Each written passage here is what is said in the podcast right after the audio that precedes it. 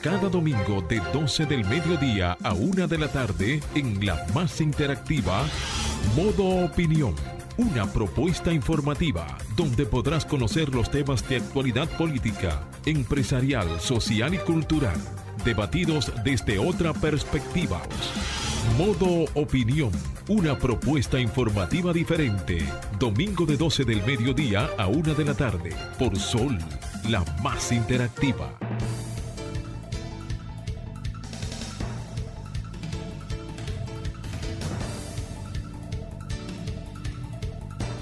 12.1 de la tarde, señores y señoras. Bienvenidos a una entrega más de Modo Opinión, el programa radial más importante de la República Dominicana todos los domingos. Un servidor con ustedes, Samuel Sena, y mi compañera Julia Muñoz Alegre. Aprovechar para saludar a nuestra productora eh, Marcia Otaño, Franklin Tiburcio en los controles y Fernando Quesada tras las cámaras, que son los que hacen que todos los domingos podamos traerles informaciones pertinentes, discusiones interesantes a todos ustedes. Como de costumbre, esperando que estén teniendo un excelente fin de semana soleado, un excelente fin de semana largo y eh, que estén disfrutando con sus familias. Llamen, participen, den sus puntos de vista, porque para nosotros es de suma y de vital. Muy buenas tardes. Julia, ¿cómo te va? Feliz domingo para todos, domingo 26 de febrero, un día antes de la celebración de nuestra independencia un día muy importante para nosotros porque también la alcaldía de Santo Domingo está pues de fiesta celebrando lo que es el carnaval dominicano que se llevará a cabo esta tarde. Así que es un mes que estamos cerrando nuestro último programa de febrero, Samuel. Así que qué bueno poder conectarnos con todos ustedes y bendiciones y buen provecho a lo que están comiendo ahora. Así es, de inmediato pasamos a las informaciones más pertinentes, más importantes de la semana. Y tengo aquí que el presidente Luis Abinader promulgó la ley orgánica del régimen electoral con el numeral 2023 que tiene el objeto de regular el ejercicio del derecho de la ciudadanía de elegir y ser elegibles. Por otro lado, el Ministerio de Medio Ambiente y Recursos Naturales paralizó la construcción de la verja fronteriza del lado de la laguna Saladilla tras reportes por violación al área protegida. Julia. Así es, esta semana el Instituto de Dominicanos en el Exterior, INDEX, junto al Ministerio de Relaciones Exteriores, pues presentó su segunda edición del informe sociodemográfico de los dominicanos en el exterior. Importantísimo instrumento, porque a través de este aporte que ha hecho el Viceministerio de los de las dominicanas y dominicanos en el exterior, liderado por su viceministro, el señor Carlos de la Mota, se podrá crear programas y políticas públicas importantes para esos dominicanos que se encuentran fuera de nuestro país. Este informe arrojó, importantísimo, que casi 3 millones de dominicanos se encuentran fuera de su patria y que la mayoría se encuentra en los Estados Unidos. Fue muy interesante porque hicieron pues una presentación detallada de, de diferentes partes del mundo donde se encuentran más dominicanos y es importantísimo ver la comparación que hay más dominicanos en el exterior que en las mismas provincias dominicanas en nuestro país. Y el aporte que hacen ellos es importantísimo, no solamente a nivel económico, sino también a nivel social y cultural, porque son unos embajadores de la dominicanidad en donde quiera que se encuentre. Este informe que fue presentado esta misma semana, eh, detallaron también el tema del, del, sexo. Hay más dominicanas mujeres que emigran fuera de su tierra que hombres. También detalló temas de que, en, por ejemplo, en América Central hay registrado casi 102 mil dominicanos, principalmente en la parte del Caribe con Puerto Rico, Panamá, Aruba fue importantísimo conocer este levantamiento que hizo el INDEX y felicitarlo porque con números se puede medir y se puede crear oportunidades. Así es, señores. Por otro lado, el vocero del bloque de diputados de la Fuerza del Pueblo, el licenciado Omar Fernández, proclamó que el presidente Luis Abinader y el expresidente Leonel Fernández están bailando bastante pegado en las preferencias electorales de cara al 2024. Vaticinó que para una segunda vuelta electoral en los comicios del 2024 clasificarían el Partido Revolucionario Moderno y la Fuerza del Pueblo, la cual tendría mayores posibilidades de ser gobierno. Dice esto Omar Fernández. También queremos, esta semana falleció el ex ministro de Relaciones Exteriores, ex juez del Tribunal Constitucional, ex embajador, y a través de nuestro programa nosotros eh, extendemos las condolencias a toda la familia del señor Víctor Gómez Vergés, un reconocido diplomático dominicano que por muchísimo tiempo fue el, el canciller más joven que, que ha tenido la República Dominicana. Y nosotros a través de Sol 106.5 y de modo opinión nuestros eh, sentimientos a toda la familia Gómez Casanova por esta lamentable pérdida. Así es. Señores, eh, una noticia muy agradable y es que aprovechamos el momento para felicitar a nuestro compañero y amigo Hostos Rizik y Perla Cabral por el nacimiento de su niña Marina. Una niña Marina. Muy bonita que nació, creo que fue de 8 o 9 libras. No, 9 libras, nació criada esa niña. Bien gordita y, en salud, así que le deseamos muchas felicidades a todos, bendiciones a, toda la familia de, de Hostos Rizik y a la familia de Perla Cabral, principalmente a mi amigo Danilo Cabral Dumé. Vamos a una pausa y continuamos aquí en modo opinión. Ahora nos ponemos en modo opinión. 12, 12 de la tarde y seguimos aquí en modo opinión. Señores, esta semana que va a iniciar, se va a realizar una, un evento de clase mundial que se llama el ITZY Leadership Summit 2023. Es el primero en su, en su género y tiene que ver con la promoción del liderazgo en los diferentes sectores de nuestra sociedad, específicamente en el sector social, en los sectores sociales, en el sector empresarial y, ¿por qué no?, en el, en el sector político. Este evento cuenta o va a contar con la participación de el ministro de Industria, Comercio, Ito Bisonó, para que dé su perspectiva, su visión de liderazgo desde el punto de vista político, pero también eh, se va a contar con la participación del señor Percio Maldonado Sánchez, quien es el presidente de la Sociedad Dominicana de Diarios y eh, presidente también del periódico El Nuevo Diario, para que dé su óptica desde el punto de vista social y los diferentes espacios institucionales en el que participa y ha participado. También estará Roberto Herrera, presidente de la Cámara Americana de Comercio, y Elizabeth Mena, presidenta de Adoexpo también y vicepresidenta de Cormidom. Es un evento, señores, que va a contar con eh, personas en posición de liderazgo importante, tanto del sector público como del sector privado. Eh, vamos a tener eh, moderadores de esas entrevistas, a Charon Cabral, a Ley Milora, a Claudia Ches, al señor Félix, perdón, Felipe Rodríguez, que es un coach del Banco Popular. Es un evento, señores, que nadie se lo puede perder y será realizado en el JW Marriott Santo Domingo eh, el primero de marzo, desde las 10 de la mañana hasta las 3 de la tarde. Es un evento que tiene que ser replicado todos los años, porque tenemos que renovar eh, esas discusiones, esa conversación sobre el verdadero liderazgo que se necesita en República Dominicana para promover el desarrollo de nuestro país.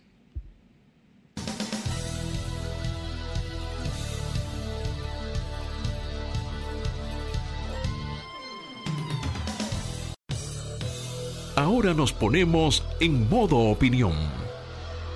12 y 14 de la tarde. Señores, el día de hoy yo quiero hablarles de un tema que eh, durante varias semanas se ha estado conversando y creo que hay que reflexionar sobre la pertinencia de su creación y es de el Ministerio de Justicia. El gobierno dominicano, a través del presidente Luis Abinader y de su consultoría jurídica del Poder Ejecutivo, han estado desde hace ya quizás un, año, quizás pudiera decirlo, contemplando la idea, y ya lo han llevado a un borrador de ley que pretende ser depositado este próximo 27 de febrero, que crearía un Ministerio de Justicia en la República Dominicana. De entrada, lo primero que un ciudadano o un miembro de la sociedad civil o quizás también del empresariado pudiera alertar y decir, bueno, eh, se estaría generando una nueva institución pública cuando la República Dominicana eh, lo que necesita es disminuir su cantidad de espacios gubernamentales en el Estado. Y eso es un punto, es una realidad que no, que no debemos eh, obviar, pero creo, conociendo el proyecto, ya eh, habiéndolo leído, estudiado, que puede ser pertinente. La República Dominicana necesita, en materia de justicia, una institución que se encargue de crear las políticas públicas necesarias en materia de justicia y que pueda dedicarse a organizar el sistema de justicia y eh, interactuar con los eh, órganos y las demás instituciones descentralizadas eh, que forman parte del mismo sistema de justicia. Porque actualmente la Procuraduría General de la República es la que ostenta todas estas funciones y funcionalidades pero al mismo tiempo tiene que encargarse, hablamos del Ministerio Público, tiene que encargarse de eh, ejecutar la política criminal eh, y, delictiva de la República Dominicana. Este nuevo eh, ministerio le, vamos a poner, le quitaría o descentralizaría algunas instituciones importantes, como el INASIF, que pasaría a ser parte del Ministerio de Justicia, el Procurador General Administrativo, pero también todo lo concerniente a las penitenciarias y a los centros de reclusiones de menores. ¿Por qué podemos rescatar estos tres aspectos como aspectos principales? Señores, en principio hay algo de lógica. la Procuraduría General de la República es el órgano que está llamado a acusar, a perseguir a toda persona eh, que ha eh, ha incurrido en alguna acción delictiva o constreñida con la ley en materia penal.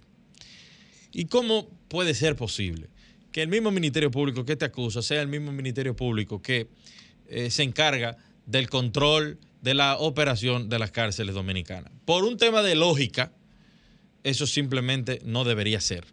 Por lo tanto, la creación del Ministerio de Justicia y de la administración de la operación y todo el sistema penitenciario es algo totalmente positivo. También eh, que el INASIF, como, como, ente descentralizado, forme parte de este ministerio. Pero eh, el proyecto incluye cinco otros viceministerios especializados, donde se exigiría la capacidad técnico-profesional para detentar las posiciones de esos viceministerios, pero hablamos de derechos humanos y de otras áreas que son de vital importancia para eh, el desarrollo o el mejor desarrollo de un sistema de justicia robusto, que es lo que necesitamos en la República Dominicana.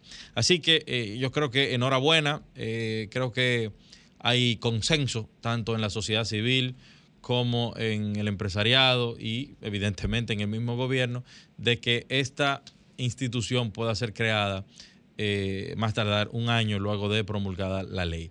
Así que eh, creo que es oportuno y, debemos, aunque debemos reflexionar un poco más y las discusiones se van a llevar una vez depositada este próximo 27 de febrero, se van a llevar a cabo en alguna comisión, a lo mejor bicameral, en el Congreso, y se podrá enriquecer, pero, pero, pero es positivo, es positivo. Adelante, Franklin.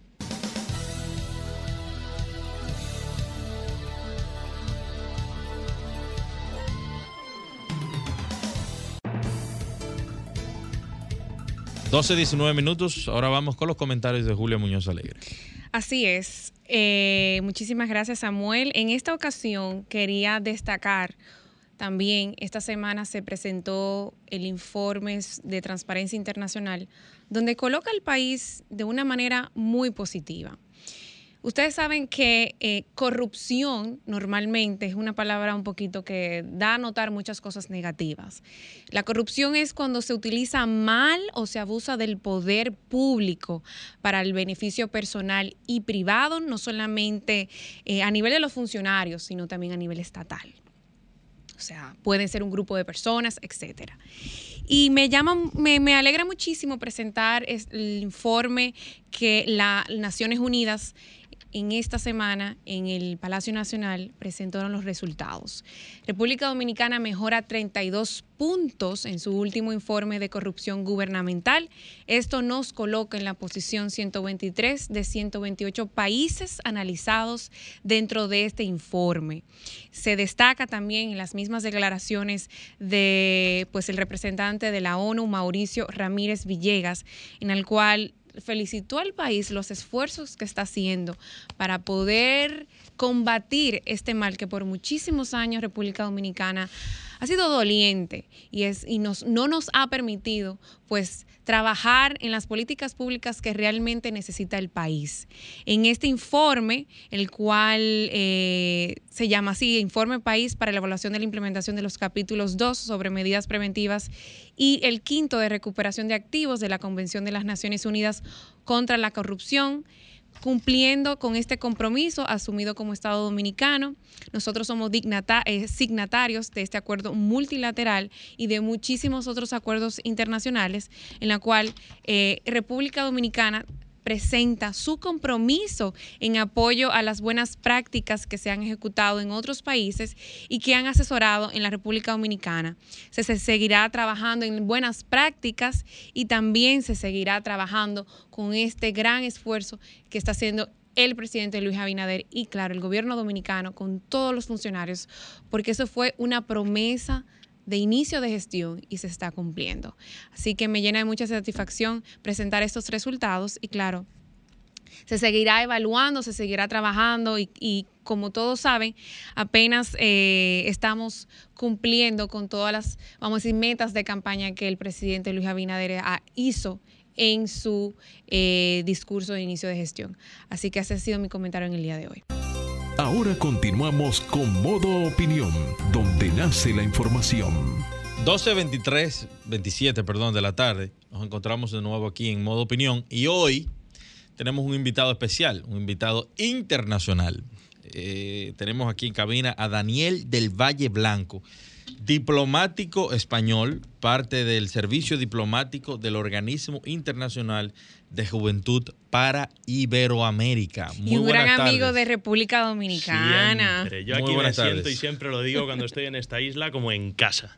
Muchísimas gracias Samuel, muchas gracias Julia por la invitación. Muy feliz de estar aquí compartiendo con vosotros. Obviamente, como, como siempre, pues sobre políticas de juventud, sobre cómo avanza la región, en este caso iberoamericana, en esta temática y por supuesto, pues eh, para hablaros de dos o tres cosas más que pueden ser muy interesantes para vuestra audiencia. Daniel, tú dices que siempre que vienes te sientes como en casa.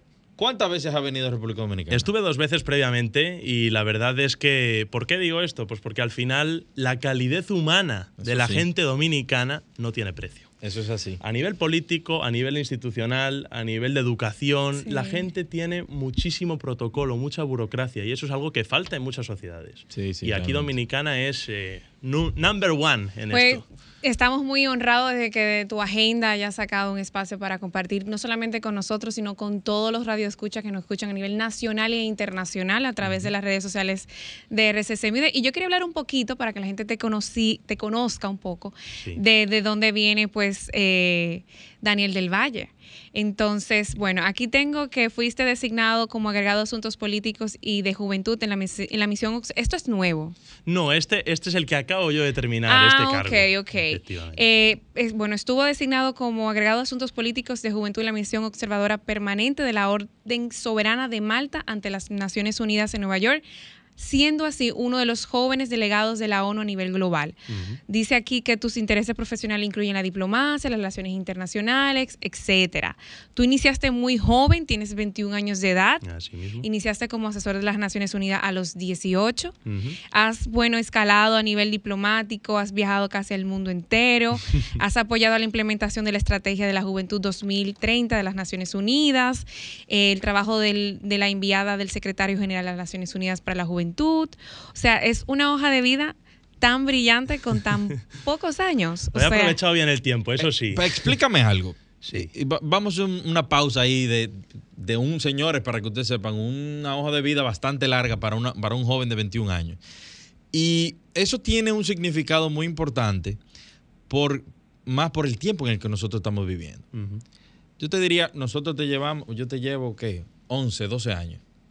Y en mi, en mi tiempo, eh, yo era considerado un, un joven precoz, o sea que Sí. estaba eh, involucrado en temas de adultos desde bastante temprano. Pero en este tiempo, donde todo el mundo está en TikTok y absortos en el entretenimiento banal, que un joven de 21 años tenga una hoja de vida a ese nivel y que haya entrado a los 18 años de la ONU, yo necesito una explicación.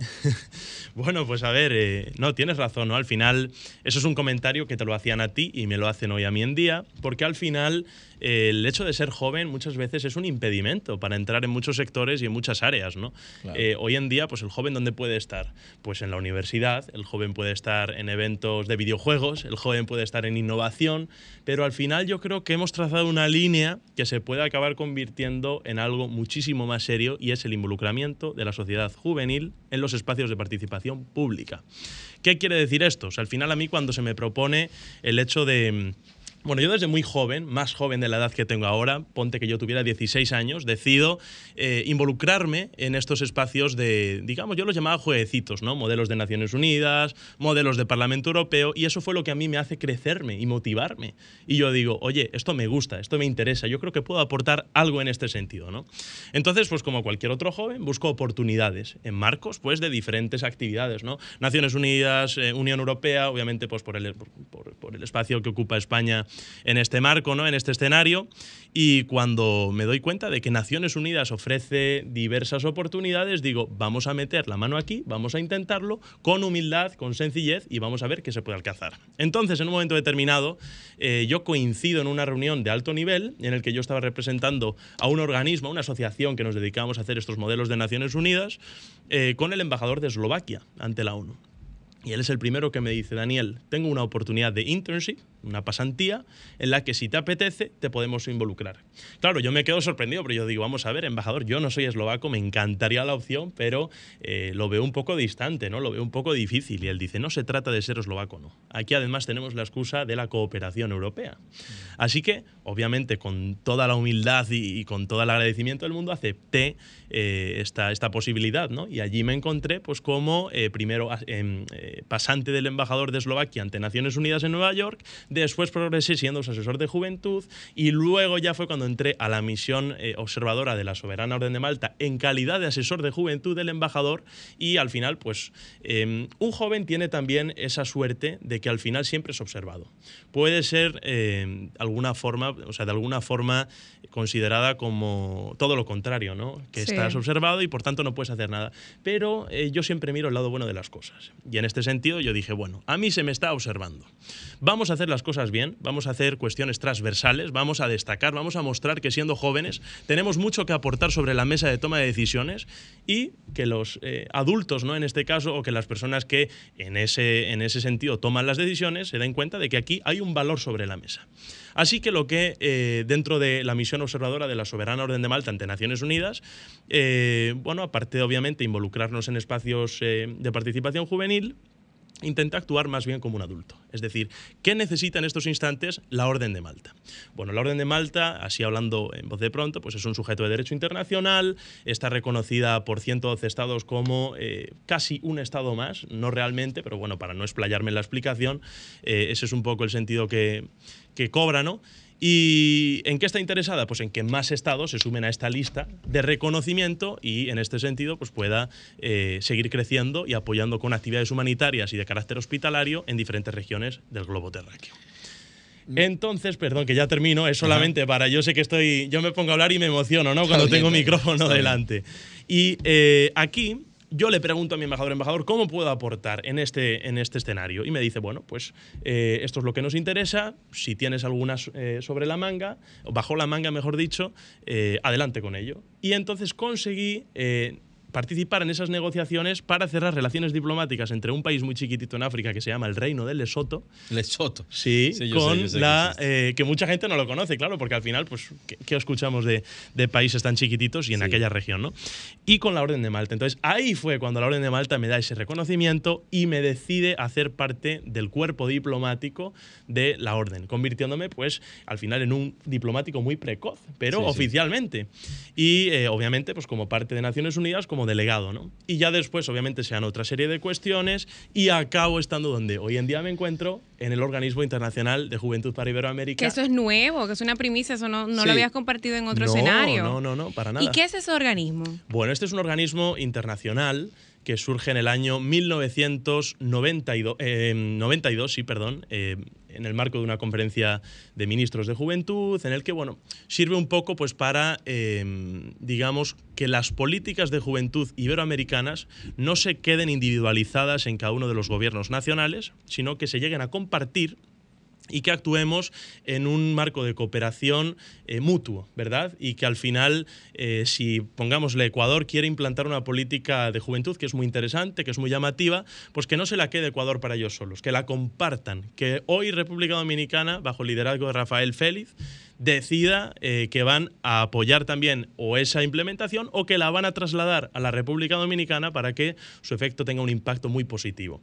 Entonces este organismo surge bajo ese efecto, más adelante en otra conferencia de ministros cobra ese sentido de organismo internacional bajo un tratado internacional y hoy en día está compuesta por 21 estados iberoamericanos, que son 19 estados de América Latina, Portugal y España.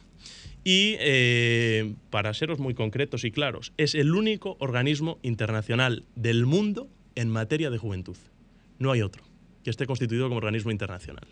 Y eso es lo que te trae aquí, a República Y Dominicana. eso es efectivamente, como dices Julia, lo que me trae a la isla bonita. Bueno, no, eso, eso es Puerto Rico, ¿verdad? Suelen decir. Bueno, nosotros somos bonitas y de todos los... de- Esta ¿quieres es la isla decir? preciosa. Vamos a ponerle ese calificativo un poco más superior. Entonces, eh, precisamente, ¿qué estás haciendo en República Dominicana? Bueno, pues yo me encuentro aquí porque, eh, bajo el liderazgo de nuestro secretario general en el organismo, Max Trejo, eh, se me envía para de alguna forma eh, pues hacer un coaching, hacer eh, una especie de observación sobre el terreno, porque el mes que viene eh, hay un evento importantísimo en esta isla que en sí no tiene demasiado que ver con la juventud, que es la cumbre iberoamericana, ¿verdad? Sí. Donde 21 eh, o 22 líderes, los 21 mandatarios más importantes de la región iberoamericana se van a reunir para tratar pues, temas en áreas de educación, de economía, sociales, políticas, en fin, de todas las temáticas posibles.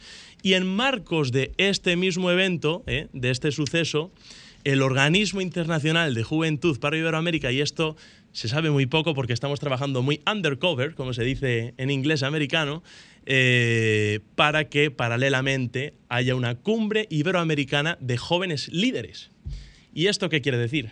Pues básicamente que los jóvenes vamos a estar a pie de cañón al nivel de los gobiernos mostrando que sí se puede, que siendo joven también es una oportunidad o es un, digamos una carta que puede ser empleada para eh, aumentar esa participación pública, para estar en espacios de decisión y además nosotros estamos trabajando en la implementación de una nueva agenda de juventud que será, eh, Dios mediante, aprobada en junio en Panamá.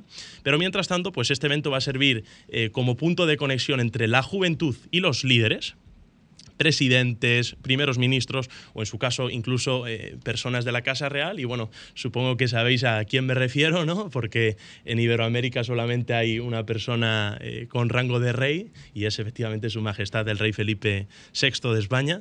Eh, y bueno, pues en principio va a servir un poco de ese diálogo en el que de alguna forma los jóvenes vamos a poder transmitir a los líderes qué necesitamos, qué estamos haciendo, eh, mostrar soluciones. No solamente vamos a pedir, no solamente vamos a preguntar.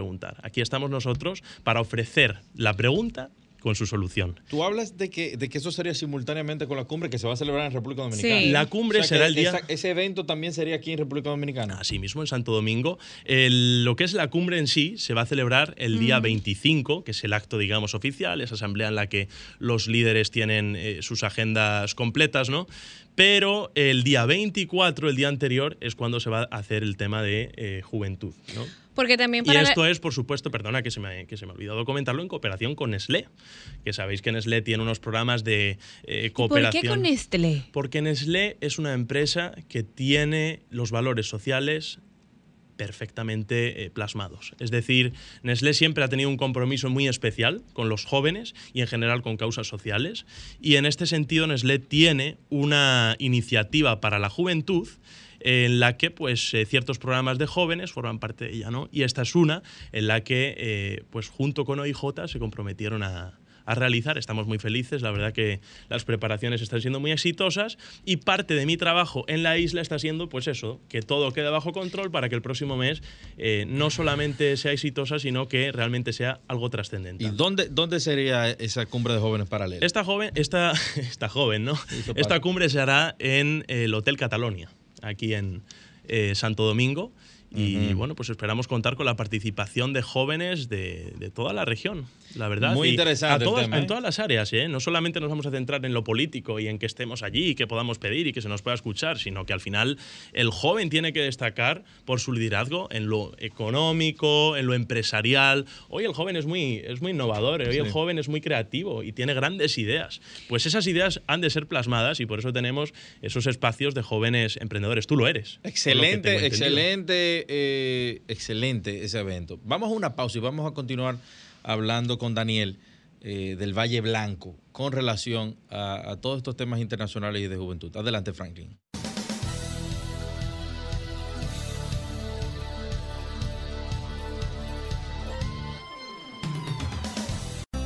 Ahora continuamos con Modo Opinión, donde nace la información.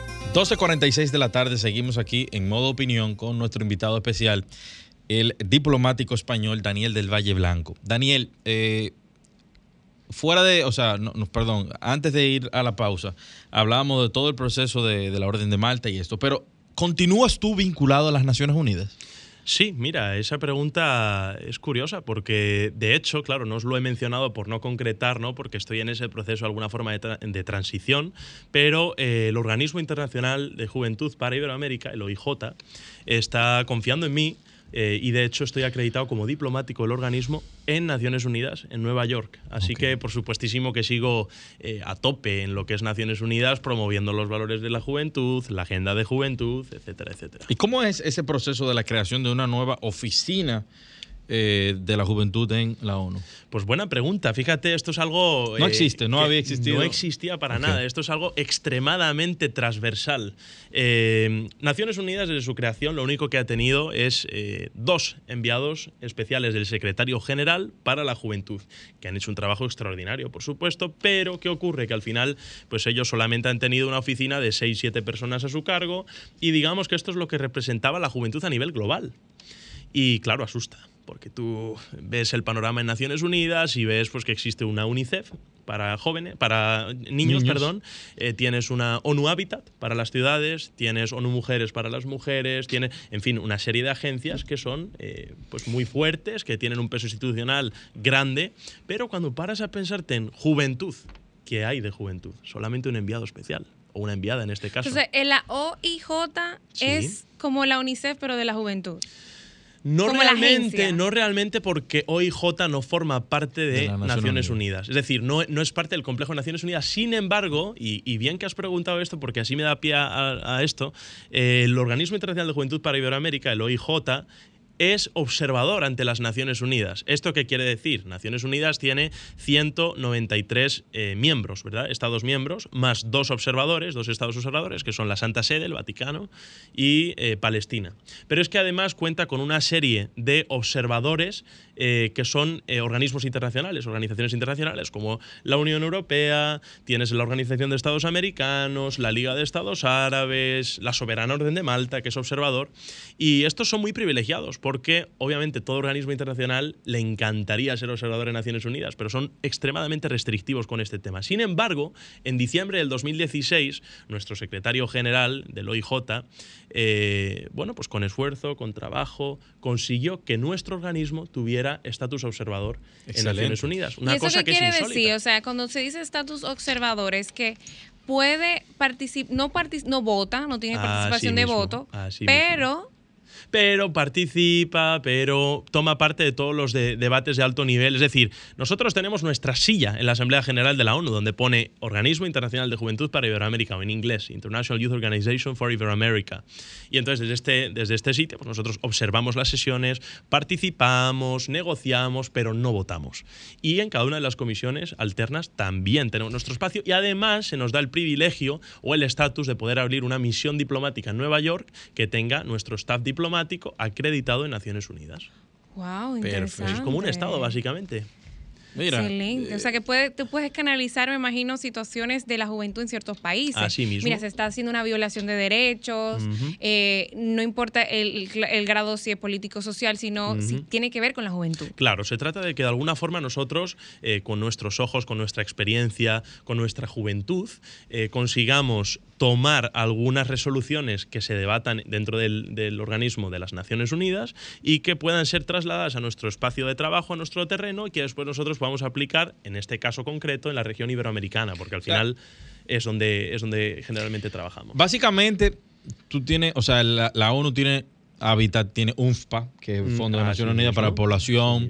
Y entonces se va a crear, se va a crear un, un nuevo capítulo para juventud a ese nivel. No a ese nivel, pero casi a ese nivel. Es decir, cuando hablamos de la nueva Oficina de Juventud para Naciones Unidas, no estamos hablando de una agencia, no hablamos de un UNFPA, no hablamos de un eh, UNDP o de UNEP, sino que hablamos en este caso de una oficina que forma parte del secretariado, es decir, del sistema que lidera el propio secretario general bajo su mandato y que, eh, pero de alguna forma sí que se institu- eh, institucionaliza. No, y es el primer paso para, para en el futuro que exista ya tipo agencia. Claro, entonces eh, este proceso surge eh, eh, hace dos años, en septiembre del año pasado, no, el anterior, cuando el secretario general de la ONU, Antonio Guterres, decide lanzar una nueva agenda, un reporte, que él llama Our Common Agenda, nuestra agenda común. Dentro de esta agenda, él habla un poco de cómo él ve la situación en Naciones Unidas, qué está pasando, qué debería mejorar, es decir, es un poco una visión a nivel institucional, obviamente con, con su función de secretario general, pero a la vez eh, de tipo personal. Entonces, él dedica una sección exclusiva a la juventud. Y dentro de esta él propone dos cuestiones diferentes. Una de ellas la creación de un nuevo enviado especial del secretario general para las generaciones futuras, que según su explicación no tiene nada que ver con la juventud, porque eh, la juventud somos los jóvenes del presente, las generaciones futuras, los jóvenes del mañana. Es decir, ese aplanar el terreno para que los jóvenes del mañana tengan un bienestar social interesante e importante. Pero la otra cuestión que propone es efectivamente de lo que hablamos. Él propone que se cree la primera oficina de juventud de las Naciones Unidas. Y claro, pues esto eh, fue muy impactante, ¿no? Yo cuando leía ese reporte digo, no puede ser que esto sea cierto, ¿no? Porque al final, oye, pues uno conoce Naciones Unidas, Naciones Unidas Mucho a nivel protocolo, global, mucho protocolo, bu- burocracia puede pasar, pero ¿en cuántos años?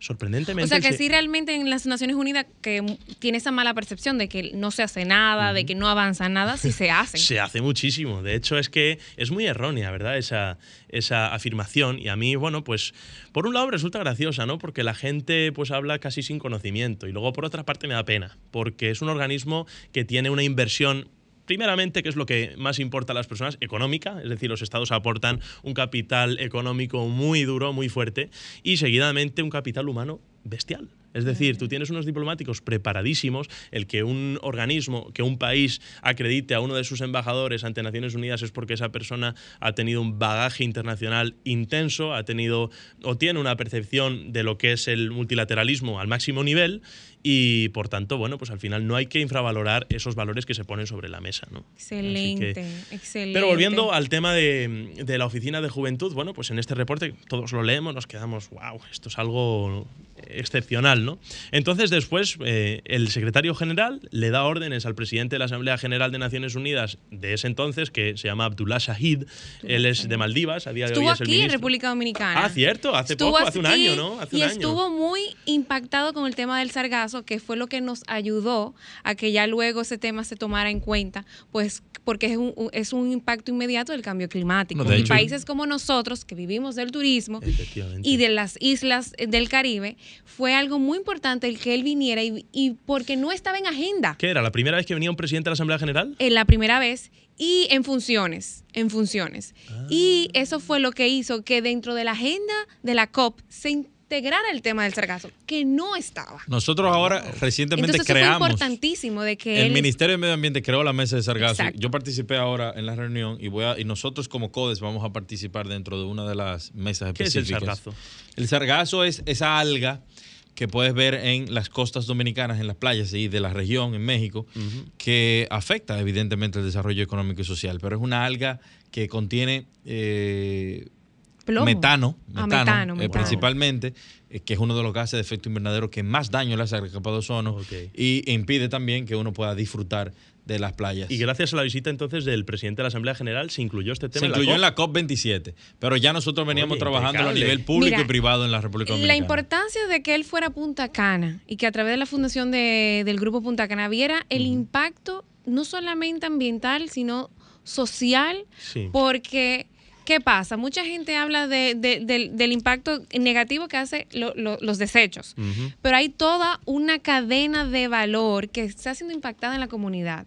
El, el caso de que eh, tienen que invertir dinero, sacar dinero de donde no hay, No, y, y para todo lo que tiene que ver con sargazo todo. eh, lleva mucho Y el dinero. turismo impacta a todos los sectores. O sea, eh, eh, hay muchos subsectores, muchísimas ramas económicas que, que dependen del turismo. Claro. Entonces, realmente, que integraran ¿Qué dentro de la... porcentaje tiene este país de, eh, digamos, de, de- en el PIB, dentro de lo que es el, el Producto Interior Bruto, eh, qué porcentaje ocupa el turismo, el sector turístico? No te sé decir Creo que, si no me equivoco, entre 6 y 7. No, sé, yo creo que pudiera ser más. A Entre nosotros le llamamos la, loco- la locomotora del desarrollo, la generación de empleo de nosotros, la cantidad de, de recursos que nosotros invertimos en, en infraestructura y en todo el sector hotelero es bastante. Señores, lamentablemente hemos llegado al final de este programa, una interesantísima eh, Perdón, entrevista. 15% del PIB Por eso dominicano. te dije, Fíjate, 15%. el doble. Así es, señores, eh, agradecerte, Daniel del Valle Blanco, por, por tu tiempo, por habernos explicado cómo está eh, operando el tema de las Naciones Unidas con el tema de la juventud. Te auguramos muchísimo más éxitos de lo que ya has alcanzado a tu corta edad y, y esperamos que, que Tienes puedas- la puerta de modo opinión, Seguro, de, seguro que sí. de Sol y del COE. y que puedas venir a la República Dominicana cuando quieras a tratar de temas importantes. Muchísimas Señores, no todo es TikTok y entretenimiento y basura. Hay Miren que este joven. trabajar, hay que tener el puño sobre la mesa y, y creer en el potencial Así de uno mismo. Continúen, señores, con Arquitectura Radial.